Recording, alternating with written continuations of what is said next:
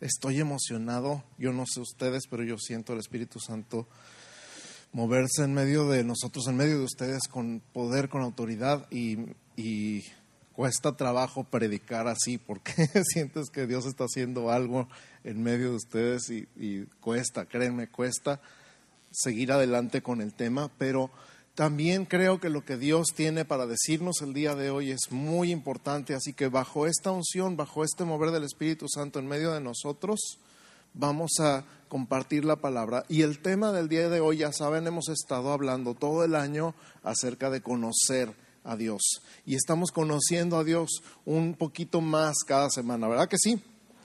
Estamos no nada más un poquito más, sino como un lado diferente. Es como si fuera un diamante que tiene cientos de caras y volteas tantito, giras y, y es otra luz y es otra cara y es otro reflejo y dices, wow, nunca había visto esto antes, no que no estuviera ahí, nada más lo estás viendo de otro ángulo y te vuelve a sorprender y te vuelve a maravillar y vuelve a brillar con otra luz diferente. Y cada semana parece que giramos una nadita, damos un pasito o giramos una nadita a ese diamante y vemos algo nuevo que no habíamos visto antes y nos volvemos a maravillar. Y el día de hoy vamos a hablar del pacto de Dios con el hombre. Di conmigo, el pacto de Dios con el hombre. Ese es nuestro tema el día de hoy. Y vamos a comenzar diciendo que la distancia entre Dios y el hombre es una distancia grandísima. Es una distancia que nadie puede cubrir por sus propias fuerzas. Desde que nosotros fuimos separados de Dios por el pecado de Adán y nacimos en pecado, todos nosotros vivimos y nacimos separados de Dios hasta que Él nos alcanzó. Nosotros podemos ver como en esa foto, pararte una orilla del Gran Cañón y trata de llegar a la otra orilla por tus propias fuerzas. Por más medallas que hayas sacado en salto de longitud, no creo que llegues al otro lado, ni creo que sea buena idea intentarlo. A veces, a veces, muchas veces tú y yo nos sentimos separados de Dios así en el pasado y dijimos, bueno, voy a hacer cosas buenas para llegar al otro lado. Vamos a construir un puente que cruce el Gran Cañón. Buena suerte. Exacto, dices, ok, ¿qué puedo hacer para acercarme a Dios? Y muchos de nosotros nos hicimos esa pregunta antes de que Dios nos alcanzara. Decíamos, yo voy a hacer todo lo posible por llegar a Dios. Entonces vamos a hacer muchas buenas obras. Voy a hacer muchas obras de bien, voy a portarme bien, voy a hacer muchas cosas buenas, voy a ser como buen scout, mi buena obra del día, todos los días de mi vida. Felicidades, ya tienes para un escalón de ese puente y todavía te faltan como 999.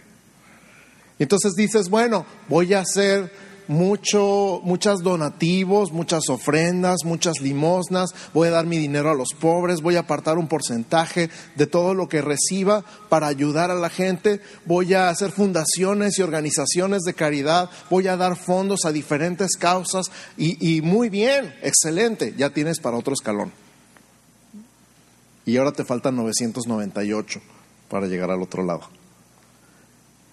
Y entonces dices, bueno, me voy a meter a ministerios y voy a servir en la iglesia y voy a dar todas las horas que pueda para, para servir y que mi servicio a Dios sea delante de Él como algo que valga, los puntos suficientes para... Muy bien, ya estás sirviendo a Dios todos los días de tu vida, ya tienes para otro escalón. Y te faltan 997.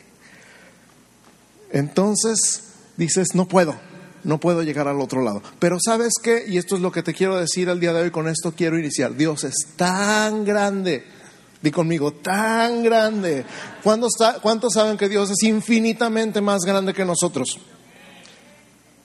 De tal manera que nosotros no podemos llegar al otro lado del gran cañón, pero Él puede estirar la mano. Ni siquiera la estira, nomás le hace así. Y nos agarra y nos pone de su lado. Todo tu esfuerzo humano, todo lo que tú puedas hacer en tus propias fuerzas, se queda corto para llegar a donde está Dios. Pero a Dios no le cuesta nada llegar a donde estás tú. ¿Cuántos saben eso? Y si no lo sabían, hoy lo saben. Nos cuesta mucho trabajo y es prácticamente imposible que nosotros lleguemos a donde está Dios. Pero a Dios no le cuesta nada llegar a donde estás tú. No, es que yo estoy en lo más profundo. Pues para él nomás es estirar la mano. No, es que yo estoy bien lejos de Dios. ¿Quién sabe si Dios me encuentre ahí donde estoy? ¿No has leído ese salmo donde dice, ¿a dónde me iré de tu espíritu? ¿A dónde huiré de tu presencia? ¿No has leído donde dice, ni lo alto, ni lo bajo, ni lo profundo, ni ninguna cosa creada nos podrá separar del amor de Dios que es en Cristo Jesús, Señor nuestro? Tú te podrás sentir muy lejos, tan lejos como un pez en una pecera delante de Dios. Dios está cerca de ti, aunque tú te sientas lejos de Él. Dios siempre ha estado cerca.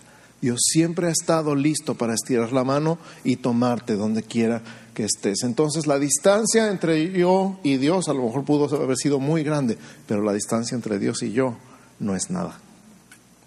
Nosotros no podemos llegar a donde está Él, pero Él sí pudo llegar a donde está nosotros. Vamos a leer en nuestra Biblia, en Hechos capítulo 17, versos 24 al 27. Hechos 17 del 24 al 27 dice, el Dios que hizo el mundo y todas las cosas que en él hay, siendo Señor del cielo y de la tierra, no habita en templos hechos por manos humanas, ni es honrado por manos de hombres como si necesitase de algo, pues Él es quien da a todos vida y aliento y todas las cosas y de una sangre ha hecho todo el linaje de los hombres para que habiten sobre toda la faz de la tierra y les ha prefijado el orden de los tiempos y los límites de su habitación para que busquen a Dios si en alguna manera palpando puedan hallarle, aunque ciertamente no está lejos de cada uno de nosotros. ¿Cuántos dicen amén? Que no está lejos, gracias a Él que no está lejos. Entonces vemos un primer pacto, vamos a hablar de un primer pacto basado en obras. Di conmigo, obras. El primer pacto significa entonces, si tú haces, vas a alcanzar mi bendición. Y si tú dejas de hacer, pues estás fuera de la bendición. Entonces se trataba de obediencia. El primer pacto se trataba totalmente de obediencia. Y el primer pacto, el pacto de Adán fue, si tú comes de este árbol, ciertamente morirás. ¿Y cuál fue el resultado? Ya sabemos hasta la fecha, ¿verdad? Génesis 2, 16 y 17. Mandó Jehová Dios al hombre diciendo, de todo árbol del huerto podrás comer, mas del árbol de la ciencia del bien y del mal no comerás, porque el día que de él comieres, ciertamente morirás. Ahora decían, bueno, pues es que tenía que conocer el hombre, el bien y el mal, ¿no? Pues si solamente conocía el bien, así estábamos bien, hombre. Pero queríamos conocer el mal también.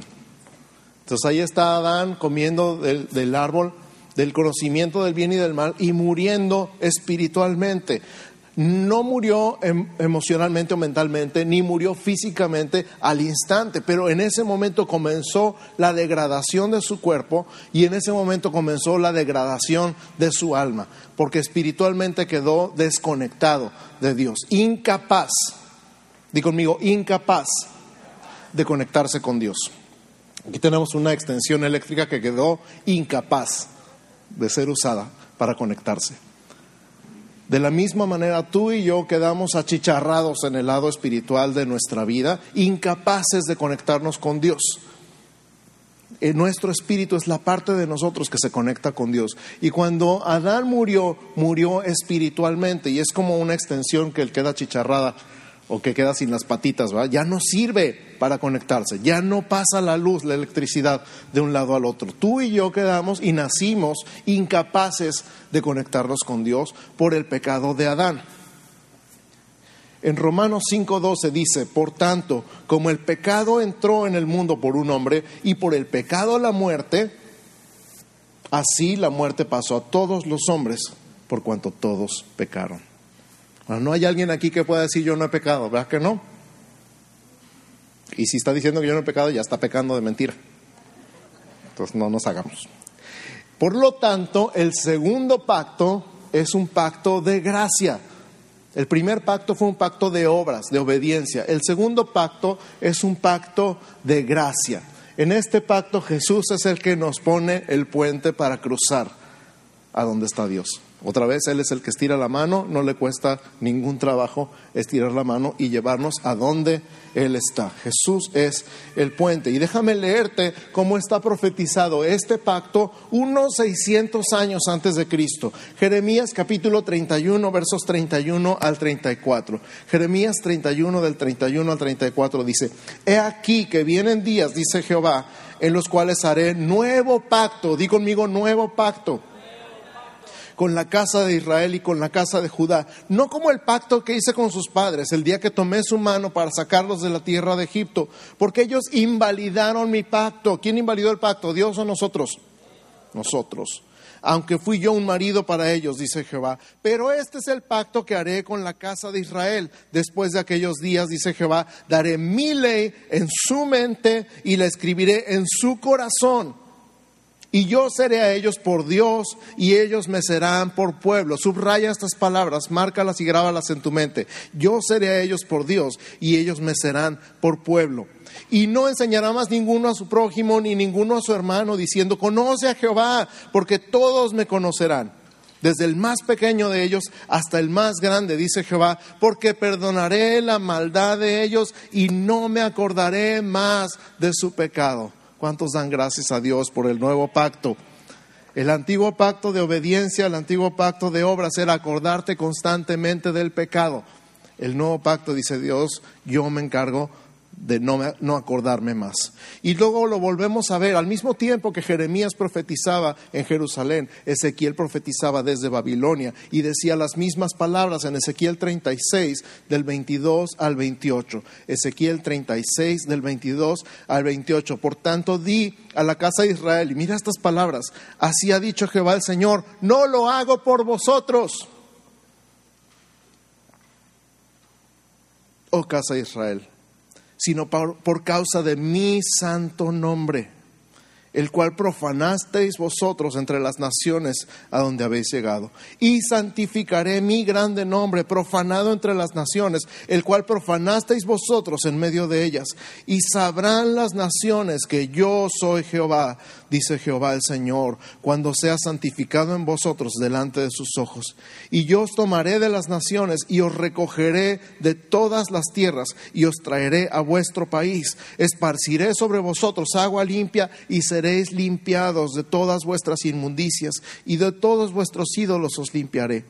Os daré corazón nuevo y pondré espíritu nuevo dentro de vosotros. Quitaré de vuestra carne el corazón de piedra y os daré un corazón de carne. Y pondré dentro de vosotros mi espíritu y haré que andéis en mis estatutos y guardéis mis preceptos y los pongáis por obra. Y habitaréis en la tierra que di a vuestros padres y vosotros me seréis por pueblo y yo seré a vosotros por Dios. ¿No está maravillosa la profecía del nuevo pacto? Estos 600 años antes de la cruz, 700 años antes de la cruz, ya estaba diciendo cómo iba a ser. Él, dice, yo me voy a encargar, ustedes no pueden, yo me voy a encargar de que ese pacto se cumpla. Y entonces cuando hay un pacto en, en, México, en nuestra cultura legal, cuando establecemos una voluntad, la establecemos en algo que se llama testamento. Di conmigo testamento. Cuando decimos que queremos que pase con, con, nuestras cosas, con nuestros bienes, con nuestra herencia, la ponemos en un testamento. La herencia va en un testamento. Y entonces por eso tenemos la Biblia dividida en dos partes, el Antiguo Testamento y el Nuevo Testamento. Y vamos a hablar nosotros entonces de qué es necesario para que un testamento sea válido o activo. Que se muera el que lo escribió. Tiene que morirse para entonces abrir el testamento y ejecutar la voluntad de aquella persona. Y dice Hebreos 9, 16 y 17, porque donde hay testamento es necesario que intervenga muerte del testador, porque el testamento con la muerte se confirma pues no es válido entre tanto que el testador vive. Entonces, ¿quién es el, el, que muere en el Antiguo Testamento? Pregunto. ¿Quién muere en el Antiguo Testamento? El Cordero. El Cordero del sacrificio. Lo que conocemos como el chivo expiatorio. le transmitimos los pecados. Lo que pasaba en esa escena es que la persona ponía sus manos encima de la cabeza del cordero y le transmitía sus pecados. Los pecados de la persona eran imputados o transmitidos sobre la cabeza del animalito y entonces automáticamente él quedaba como tan inocente como el corderito. Y luego mataban al animal en lugar de matar a la persona porque la paga del pecado es muerte, pero el que moría era el animalito. Obviamente, como era un animalito y era una forma, una figura, una sombra, di conmigo sombra. ¿Has visto los teatros de sombras? Cuando haces una, proyección en la pared de una luz y alguien pone ahí los perritos y los pajaritos. Y... Sombra, no es lo real, es una sombra. El antiguo pacto es una sombra de lo que iba a pasar en el nuevo pacto. Entonces el que moría, el que derramaba su sangre, era el animalito en lugar de nosotros porque la paga del pecado es muerte, entonces nosotros teníamos que morir. Y fíjate, en Éxodo 19, del 5 al 8, Éxodo 19, del 5 al 8, vemos el Antiguo Testamento, el Antiguo Pacto reflejado. Dice, ahora pues, si dieres oído a mi voz y guardares mi pacto, vosotros seréis mi especial tesoro sobre todos los pueblos, porque mía es toda la tierra, y vosotros me seréis, subraya esto, un reino de sacerdotes y gente santa. Estas son las palabras que dirías a los hijos de Israel. Y entonces vino Moisés y llamó a los ancianos del pueblo y expuso en presencia de ellos todas estas palabras que Jehová le había mandado. Y todo el pueblo respondió a una y dijeron, todo lo que Jehová ha dicho, haremos. ¿Se parece a alguien aquí en la congregación? Todo lo que Dios diga voy a hacer. Ahí estás, bien valiente, ¿verdad? Sí, Señor, heme aquí. Y Moisés refirió a Jehová las palabras del pueblo. ¿Sabes que con estas mismas palabras se condenaron ellos mismos? Cuando dijeron, todo lo que Dios diga vamos a hacer, porque somos bien valientes, somos bien emocionales, nos, nos, lanzamos, ni sabemos, todavía, todavía no se promulgaba la ley, apenas le iba a decir que era lo que tenían que hacer. Y sí, sí, sí, sí, sí, todo lo que Dios diga. Así somos tú y yo, igualitos. Y cuando decimos, Señor, si me sacas de esta, te voy a servir todos los días de mi vida y te saca y al rato ya no te acuerdas. Pero al rato Él te recuerda. ¿Qué dijiste? Y aquí estamos, ¿verdad? Pero con esas mismas palabras el pueblo se condenó. Dijeron, todo lo que Dios diga lo vamos a hacer. Y todo lo que Dios dijera no eran nada más los diez mandamientos, sino todas las 613 leyes que incluyen los mandamientos, las ordenanzas, los decretos y los preceptos que es imposible de cumplir, pero este era el propósito de Dios, que nos diéramos cuenta que nosotros no podíamos cruzar al otro lado por nuestras propias fuerzas. Ese es el propósito del antiguo pacto, ese es el propósito del Antiguo Testamento. Me encanta el ejemplo de, un, un, predicador del siglo pasado, se llamaba Watchman Nee, que dice, es como darle la vajilla de porcelana a alguien que tiene dedos de mantequilla. Aquí está la vajilla más cara, cuídala mucho, pero ya sabes que tiene dedos de mantequilla. Y tú dices, sí, sí, sí, yo puedo, yo puedo, yo puedo. Y no pude, dame otra, a ver si ahora sí puedo. Y ahí está rompiendo todos los platos, rompiendo toda la vajilla, pero tú insistes en que tú puedes solo. Todo lo que diga Jehová haremos. Ese es el antiguo pacto y el propósito del antiguo pacto, demostrarnos que no podemos. ¿No me crees? Gálatas 3, del 10 al 13. Gálatas 3 del 10 al 13 dice, porque todos los que dependen de las obras de la ley están bajo maldición. Pues escrito está, maldito todo aquel que no permaneciere en todas las cosas escritas en el libro de la ley para hacerlas. O sea, no puede ser una o dos, ni diez, ni quince, tienen que ser las 613, permanecer en ellas todos los días de tu vida, si no, estás bajo maldición. Y si no me crees, lee Deuteronomio 28. Y que por la ley ninguno se justifica para con Dios. Es evidente porque el justo por la fe vivirá. Y la ley no es de fe, sino que dice el que hiciere estas cosas vivirá por ellas. Cristo nos redimió de la maldición de la ley, hecho por nosotros maldición, porque está escrito, maldito todo el que es colgado de un madero. Di conmigo, Cristo nos redimió de la maldición de la ley. A ver, vamos a personalizarlo un poquito más. Y Cristo me redimió de la maldición de la ley. Porque escrito está, maldito el que es colgado de un madero. Ah, ¿Puedes poner la foto que está a continuación, por favor?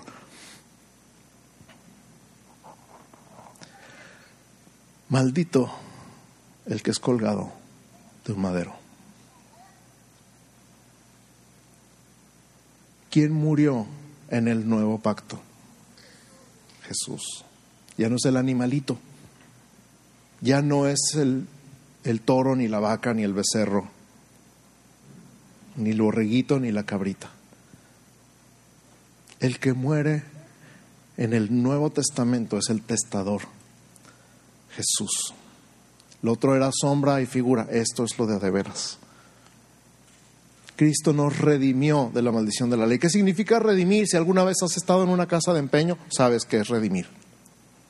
Tú y yo estábamos empeñados con Satanás a causa del pecado de Adán. Adán nos empeñó a nosotros y a toda nuestra descendencia, pero Cristo nos redimió de la maldición de la ley. Tú y yo estábamos empeñados en el antiguo pacto, pero estamos redimidos en el nuevo pacto. Mateo 26, 27 y 28 dice, tomando la copa y habiendo dado gracias, les dio diciendo, bebed de ellas, de ella todos, porque esto es mi sangre del nuevo pacto, que por muchos es derramada, ¿para qué? Para remisión de los pecados. En algunos lugares, cuando vas y pagas, las paletas te dan una nota de remisión, pagado, liquidada la deuda. Y entonces tú y yo somos ministros del nuevo pacto. Di conmigo ministros, servidores, transmisores del nuevo pacto. Segunda de Corintios 3, del 5 al 6, dice, no que seamos competentes por nosotros mismos, gracias a Dios que no es nuestra competencia. Ya me perdí, ya ven. Para pensar, gracias. El que le está costando trabajo pensar es a otro algo como de nosotros mismos. No que seamos competentes por nosotros mismos para pensar algo como de nosotros mismos, sino que nuestra competencia proviene de Dios, el cual asimismo nos hizo ministros competentes de un nuevo pacto.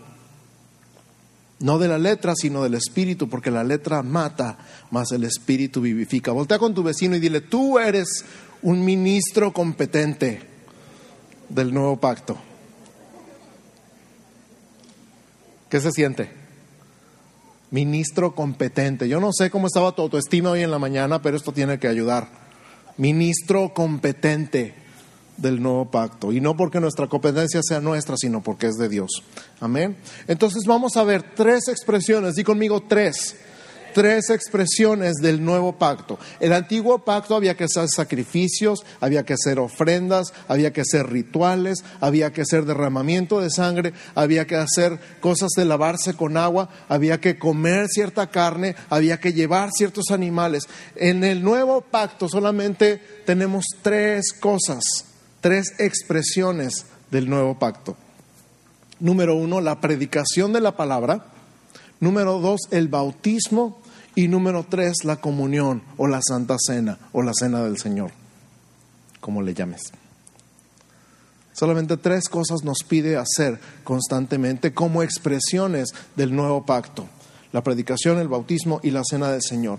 Fíjate, ¿se acuerdan de lo que leímos de Jeremías y de Ezequiel? Ahora escuchen esto. Primera de Pedro 2.9.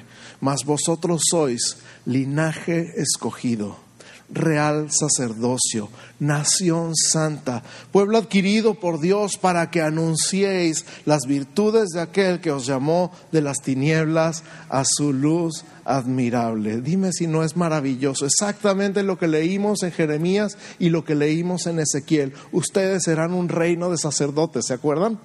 Y una nación santa. Ahora dice en el nuevo pacto, ustedes ya son linaje escogido. Ustedes ya son real sacerdocio. Ustedes ya son nación santa. Ustedes ya son pueblo adquirido por Dios con un propósito. ¿Cuál? Que anuncien las virtudes del que los llamó de las tinieblas a su luz admirable. Voltea con tu vecino y dile, ¿cómo te sientes? Linaje escogido, real sacerdocio, nación santa, pueblo adquirido por Dios. Y luego en el bautismo, número dos, el bautismo dice, No sabéis, Romanos 6, 3 y 4, Romanos capítulo 6, versos 3 y 4, no sabéis que todos los que hemos sido bautizados en Cristo Jesús, hemos sido bautizados en su muerte, porque somos sepultados juntamente con Él para muerte por el bautismo, a fin de que como Cristo resucitó de los muertos por la gloria del Padre, así también nosotros andemos en vida nueva. Esto significa el bautizo, amigos y hermanos. El bautismo es una tumba de agua. El bautismo es nada más y nada menos que una tumba de agua. Con Cristo morimos y con Cristo resucitamos. ¿Para qué? Para que andemos en vida nueva. Para que tú puedas decir, ese que robaba ya se murió. Ese que mató ya se murió. Ese que transó ya se murió. Esa chismosa ya se murió. Esa que vivoreaba y tijereaba a todos los vecinos ya se murió. Para que andéis en vida nueva, con otra identidad, con otro propósito, con otro destino. Ese es el nuevo pacto. Y cada vez que nosotros practicamos los bautizos, que por cierto los próximos van a ser en mayo, cada vez nosotros podemos decir, yo morí y resucité una sola vez. Y luego la Santa Cena, la comunión. 1 Corintios 11, 26 dice, así pues, todas las veces que comieres este pan y bebieres esta copa, la muerte del Señor anunciáis hasta que Él venga. Entonces, ¿qué estamos anunciando con el bautismo y qué estamos anunciando con la comunión? La muerte de Jesús. Voltea y di, Jesús murió por mí. Jesús murió por mí. Esa imagen de Jesús colgado en el madero recibiendo toda la maldición de la ley para que no la recibieras tú. Jesús murió por ti. Jesús recibió toda la maldición de la ley. No tenemos tiempo para verlos, pero si lees Deuteronomio 28 ves todas las bendiciones de la obediencia y todas las maldiciones de la desobediencia en un solo capítulo. Y dices Jesús hizo un cambio, Jesús tenía toda la bendición y te la dio a ti. Y recibió toda la maldición, te redimió de la maldición de la ley, nos redimió de la maldición de la ley. Amén. Este es el nuevo pacto. Y me va a tomar un minuto, a lo mejor dos minutos, pero quiero leer Hebreos capítulo 9 de corrido. Lo voy a leer todo de un jalón como si lo estuviera platicando, como si estuviera dando una plática así nada más. Me voy a sentir como un erudito hebreo. Pero está impresionante, está increíble, está emocionante y con esto quiero cerrar. Escucha Hebreos capítulo 9. Dice, ahora bien, Aún el primer pacto tenía ordenanzas de culto y un santuario terrenal, porque el tabernáculo estaba dispuesto así. En la primera parte, llamada lugar santo, estaban el candelabro, la mesa y los panes de la proposición. Tras el segundo velo estaba la parte del tabernáculo llamada el lugar santísimo, el cual tenía un incensario de oro, el arca del pacto cubierta de oro por todas partes, en la que estaba una urna de oro que contenía el maná, la vara de Aarón que reverdeció y las tablas del pacto y sobre ella los querubines de gloria que cubrían el propiciatorio, de las cuales cosas no se puede hablar ahora en detalle. Y así dispuestas estas cosas, en la primera parte del tabernáculo entran los sacerdotes continuamente para cumplir los oficios del culto, pero en la segunda parte solo el sumo sacerdote una vez al año no sin sangre, la cual ofrece por sí mismo y por los pecados de ignorancia del pueblo, dando el Espíritu Santo a entender con esto que aún no se había manifestado el camino al lugar santísimo, entre tanto que la primera parte del tabernáculo estuviese en pie, por lo cual es símbolo perdón, lo cual es símbolo para el tiempo presente, según el cual se presentan ofrendas y sacrificios que no pueden hacer perfecto en cuanto a la conciencia al que practica ese culto. Ya que consiste solo de comidas y bebidas, de diversas abluciones y ordenanzas acerca de la carne, impuestas hasta el tiempo de reformar las cosas. Pero ya estando presente Cristo, sumo sacerdote de los bienes venideros, por el más amplio y más perfecto tabernáculo, no hecho de manos, es decir, no de esta creación, y no por sangre de machos cabríos ni de becerros, sino por su propia sangre, entró una vez para siempre en el lugar santísimo, habiendo obtenido eterna redención. Porque si la sangre de los toros y de los machos cabríos y las cenizas de la becerra rociadas a los inmundos santifican para la purificación de la carne, cuánto más la sangre de Cristo, el cual mediante el Espíritu eterno se ofreció a sí mismo sin mancha a Dios, limpiará vuestras conciencias de obras muertas para que sirváis al Dios vivo. Así que por eso es mediador de un nuevo pacto para que interviniendo muerte para la remisión de las transgresiones que había bajo el primer pacto, los llamados reciban la promesa de la herencia eterna. Porque donde hay testamento es necesario que intervenga muerte del testador. Porque el testamento con la muerte se confirma, pues no es válido entre tanto que el testador vive. De donde ni aún el primer pacto fue instituido sin sangre porque habiendo anunciado Moisés todos los mandamientos de la ley a todo el pueblo, tomó la sangre de los becerros, de los machos cabríos, con agua, lana escarlata e hisopo, y roció el mismo libro y también a todo el pueblo, diciendo, esta es la sangre del pacto que Dios os ha mandado. Y además de esto, roció también con la sangre el tabernáculo y todos los vasos del ministerio. Y casi todo es purificado según la ley con sangre. Y sin derramamiento de sangre no se hace remisión. Fue pues necesario que las figuras de las cosas celestiales fuesen purificadas así, pero las cosas celestiales mismas con mejores sacrificios que estos. Porque no entró Cristo en el santuario hecho de mano, figura del verdadero, sino en el cielo mismo para presentarse ahora por nosotros ante Dios y no para ofrecerse muchas veces como entra el sumo sacerdote en el lugar santísimo cada año con sangre ajena.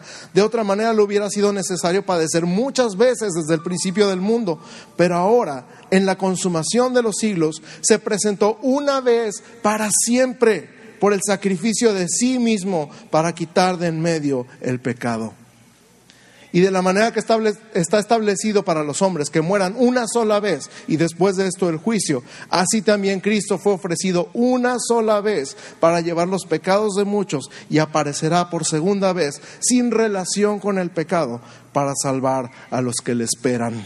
¿Cuántos dan gloria a Dios por el nuevo pacto? ¿Cuántos dan gracias a Dios porque Él entró con su propia sangre, no en el tabernáculo físico, sino en el verdadero, en el cielo, con la sangre de su propio sacrificio ha de estar aquí suficiente pago por el pecado y que el Padre diga suficiente, estamos en paz. Justificados pues por la fe tenemos paz para con Dios. ¿Quieres ver el pacto consumado? ¿Quieres ver el pacto terminado? Apocalipsis 21 del 1 al 3. Acuérdense, acuérdense de lo que leímos en Jeremías, acuérdense de lo que leímos en Ezequiel, acuérdense de lo que leímos en Primera de Pedro. Y dice, vi un cielo nuevo y una tierra nueva, porque el primer cielo y la primera tierra pasaron y el mar ya no existía más.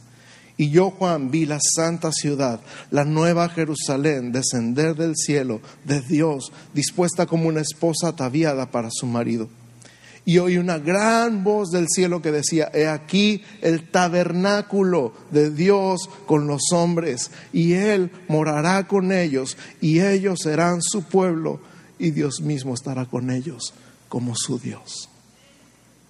La promesa de Jeremías, la promesa de Ezequiel, la palabra de Pedro. ¿Cuál era el propósito de Dios desde el principio? Estar en medio de ti que tú seas su pueblo y que Él sea tu Dios. Ese ha sido el propósito desde el principio, desde Adán. Desde Adán, desde Noé, desde Abraham, desde Moisés. Y por todas las generaciones hasta el día de hoy. Y lo va a haber cumplido, porque Él es el que se va a encargar de que se cumpla. Dale gracias a Dios que no eres tú el que tiene que construir el puente. Dale gracias a Dios que no son tus obras, que no son tus sacrificios, que no son las mandas, que no son las limosnas, ni los diezmos, ni las ofrendas, ni servir en la iglesia. Dale gracias a Dios que no es nada de lo que tú hagas, sino que Él puso su Espíritu Santo dentro de ti, que Él perdonó todos y cada uno de tus pecados, que Él te redimió de estar empeñado con Satanás desde que Adán te empeñó. Dale gracias a Él que su pacto es perfecto y es completo y no necesita nada y es suficiente. Dale gracias a Él que su sangre es suficiente para el perdón de tus pecados, especialmente pagar por el pecado de Adán. Así que cierra tus ojos un instante nada más y dile gracias. Gracias por tu pacto. Gracias por tu pacto perfecto, por tu pacto eterno, por tu propósito de tenerme como tu hijo. Dale gracias por hacer todo lo que ha hecho para ti. Toma un segundito y dile gracias Jesús, gracias Jesús, gracias Jesús. Por eso el mismo Hebreos dice, así que ofrezcamos siempre sacrificio de alabanza es decir, fruto de labios que confiesan su nombre. Ofrezcamos sacrificios, acciones de gracias. Ya es lo único, lo único que te está pidiendo darle gracias. Que Él hizo todo con el propósito de que tú pudieras amarlo, de que tú pudieras escogerlo, de que tú pudieras vivir con Él sin ningún impedimento. Él pagó el precio más alto por tu salvación, por tu perdón. El Cordero que fue inmolado es digno de recibir la gloria, la honra, el poder y la alabanza por los siglos de los siglos. Amén. Amén. Amén. Dale gracias a Dios.